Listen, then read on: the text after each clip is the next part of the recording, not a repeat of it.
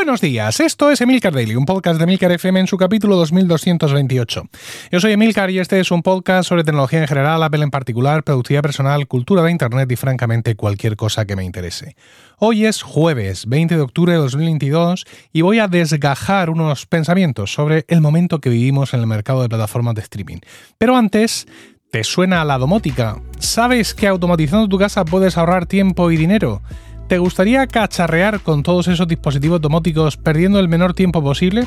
Bien, entonces puede que esto te interese. Se trata de un mini curso gratuito de domótica que ofrece Luis del Valle de programarfacil.com, donde te enseñará cinco conceptos simples que si los aplicas de ti mismo conseguirás tener un sistema domótico independiente de Internet y de servidores ajenos, económico y privado.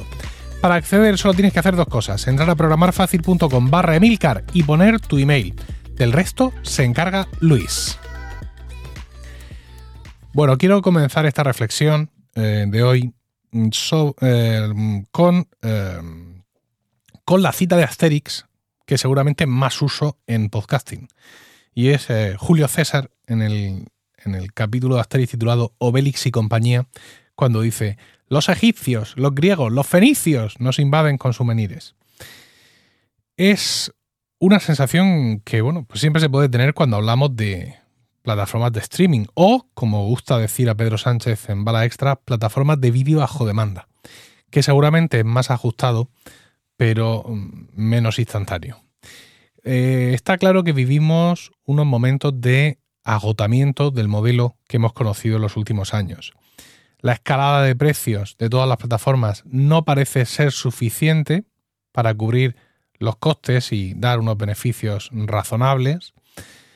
Y bueno, pues están dando mm, pasos en direcciones que antes no habían transitado, como por ejemplo envainársela con el tema de la permisividad perdón, de compartición de cuentas, que es algo que algunas plataformas incluso de, de cierta manera habían estimulado y ahora están viendo que eso es una importante sangría de ingresos.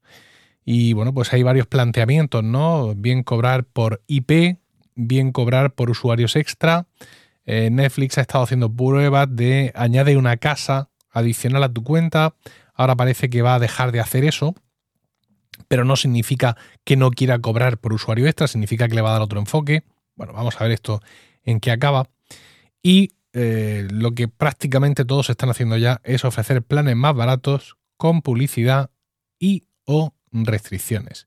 Y el caso más evidente es el de Netflix. Es el de Netflix porque ha anunciado recientemente su nuevo mm, plan con, con anuncios. Yo tengo el máximo plan que se puede tener aquí en España, el plan, premium, que cuesta 17,99 y te permite ver contenido en 4K HDR y tener cuatro pantallas a la vez. Eh, no es exagerado porque en casa a veces se llegan a usar hasta tres. Eh, eh, creo que con el plan intermedio que había antes, el plan estándar, mm, por número de pantallas, a lo mejor yo habría aguantado. Lo que pasa es que, claro, desde que tengo una tele 4K, pues tengo el capricho de ver contenidos 4K. Y este es el único plan que lo permite aquí en España. Los otros dos planes que tenemos son el plan estándar, que cuesta 12,99, permite dos pantallas y contenido 1080p. Y el plan básico, por 7,99, una pantalla y contenido 480p, que no sé cómo lo harán. Quiero decirlo, harán un downscale o, no sé qué demonios, porque, mm, una serie nueva, como por ejemplo The Crown, como la vas a ofrecer en 480p. Gastan más trabajo en servidores bajando la resolución que otra cosa. Pero bueno, el nuevo plan básico con anuncios, que así se va a llamar, permite una pantalla, pero eh, una resolución de 720p por 5,49 euros y nos va a ofrecer hasta 5 anuncios por hora y un catálogo limitado. Eso sí, en los perfiles infantiles no van a haber anuncios. Eh, lo bueno es que aquellos que estén en el plan básico de 7,99 van a ver cómo su resolución sube, ¿no? Con lo cual, pues bien, bien para ellos, ¿no? El que esté pagando ese plan ahora va a ver mejor eh, Netflix. Esto, claro, mm, da, da, para muchas estrategias, ¿no? Por ejemplo, vamos a pensar que yo ahora mismo no estoy viendo ninguna serie en Netflix. Es decir, mi uso de Netflix, mi uso personal de Netflix es muy estacional. Yo veo Netflix cuando algunas de las series que sigo en Netflix estrenan temporada. Y estoy pensando ahora mismo en Stranger Things, estoy pensando en The Crown, estoy pensando en You.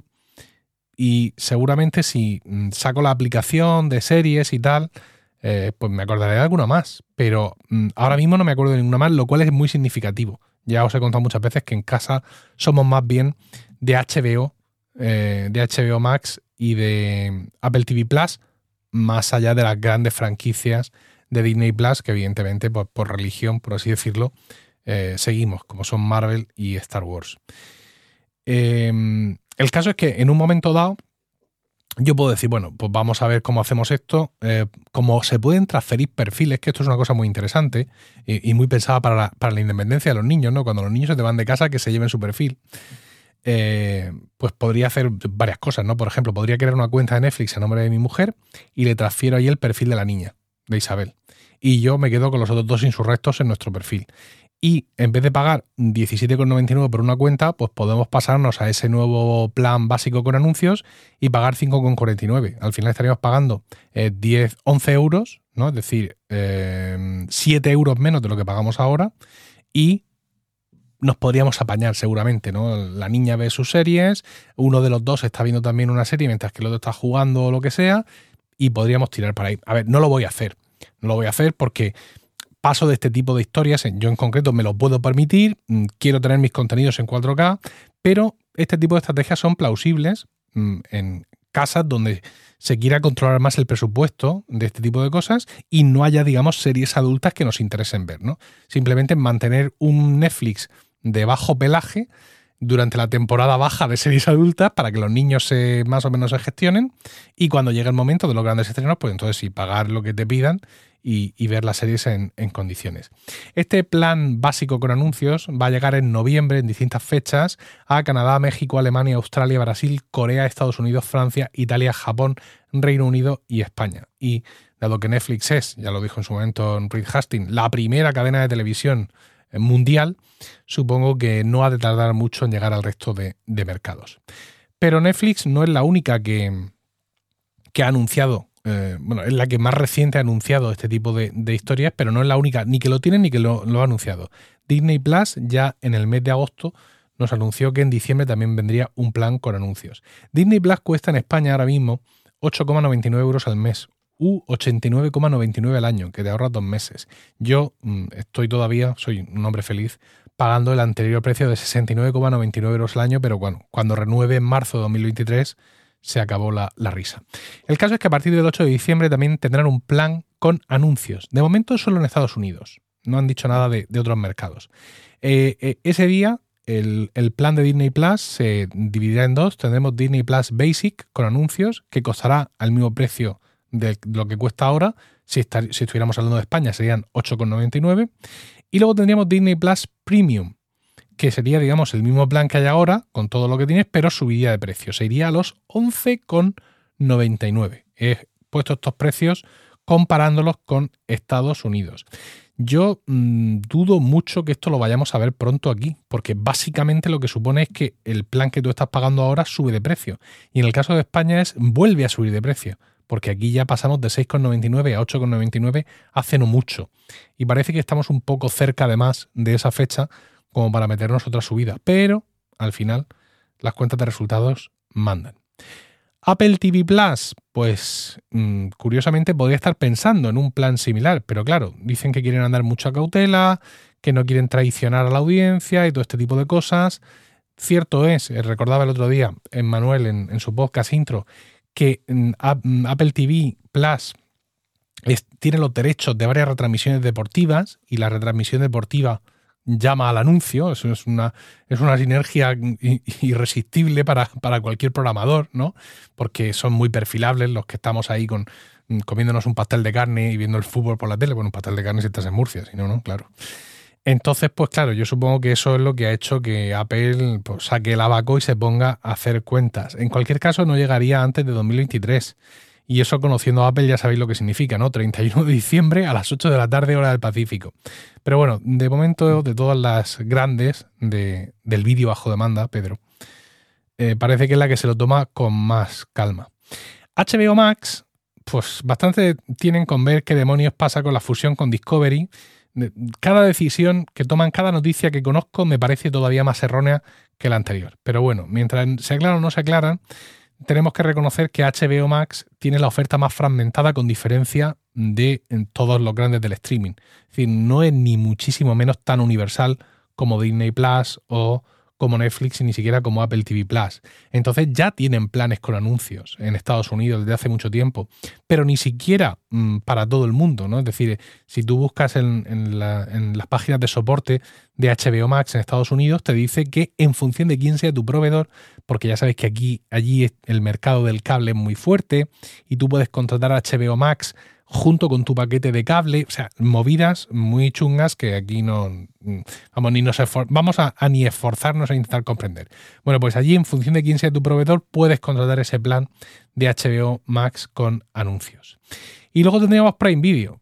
Prime Video es que es pura publicidad. Quiero decir, ya me quejaba ayer de que últimamente cuando entras al Fire TV Stick, eh, la publicidad es que no es ya que esté los banners de arriba, donde Prime Video te mm, aconseja series de otros servicios que puedes contratar a través de Prime Video. Es que incluso entre, entre las filas de iconos mm, que te llevan a ver el contenido también hay publicidad. Es una cosa absolutamente disparatada y por supuesto cuando le das al play a algo te puede salir cualquier cosa, ¿no? Pero eh, hay sitios donde están todavía peores, porque parece ser que en Estados Unidos y en otros mercados eh, Prime Video pues tiene, tiene contenido que viene de terceros, ¿no? que viene de, distintos proveedores. Y tienen distintos acuerdos con algunos de esos proveedores y te puedes encontrar anuncios, pero anuncios de pasta de dientes en mitad de algunas películas en algunos mercados, ¿no? En Estados Unidos, yo eso no lo he visto todavía, yo he visto al principio y tal, pero en Estados Unidos hay mucha gente quejándose en internet de por qué veo anuncios en Prime Video si estoy pagando Prime Video, ¿no? Y es que, pues bueno, la película que has escogido para ver resulta que no es de Prime Video, sino que ellos la tienen contratada pues durante un año con no sé qué proveedor y el acuerdo al que ha llegado con ese proveedor es que pues en vez de pagarle dinero, pues le pagan en discos del porrines o le pagan según lo que saquen de los anuncios que meten ahí, ¿no? Una cosa, insisto, también muy de determinados mercados y que hasta donde yo sé, aquí en España de momento no tenemos más allá de esos anuncios eh, iniciales. Bueno, viendo todo esto, evidentemente hay que mirarse los bolsillos. En casa pagamos 40 euros al mes por las cinco grandes plataformas, HBO Max, Apple TV Plus, Netflix, Disney Plus y Prime Video. Seguramente menos, porque para hacer este sumatorio, pues he puesto lo que pagamos al mes por HBO, Disney y Netflix y los precios completos de eh, Apple TV Plus y Prime Video como si lo estuviera pagando por separado. Pero claro, mm, yo pago Apple TV Plus dentro de Apple One Premium y pago Prime Video dentro de Amazon Prime. Pero bueno, yo le he puesto los precios completos. 40 mm, euros al mes. hay paquetes de televisión por cable, de estos que contratas con Orange, con Movistar o con quien demonios sea, que llegan a costar mucho más y no te dan ni un tercio de esta oferta.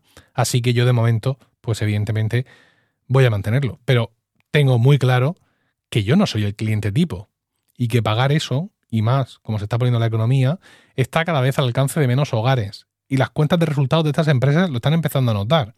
Vamos a ver eh, ahora que cambien las tornas. Vamos a ver si todos estos años de bonanza, por así decirlo, donde hemos podido pagar eh, por ver contenidos y pagar precios razonables y obtener cosas razonables, vamos a ver si estos años han servido realmente para acostumbrarnos, para acostumbrar a la gente a pagar por el contenido o ahora que vienen malas y nos están subiendo los precios, a veces de forma desproporcionada, y nos están cambiando las condiciones, a veces a condiciones muy chungas, la mayoría de la población volverá a echarse al monte, es decir, al torrent. Espero vuestros comentarios sobre todo esto en Twitter arroba Emilcar o en la comunidad de Weekly en Discord. Y no olvidéis entrar a programarfacil.com barra Emilcar para aprender los cinco conceptos que te van a llevar a tener un sistema domótico independiente, económico y privado. Que tengáis un increíble jueves, un saludo y hasta el lunes o hasta mañana en Weekly.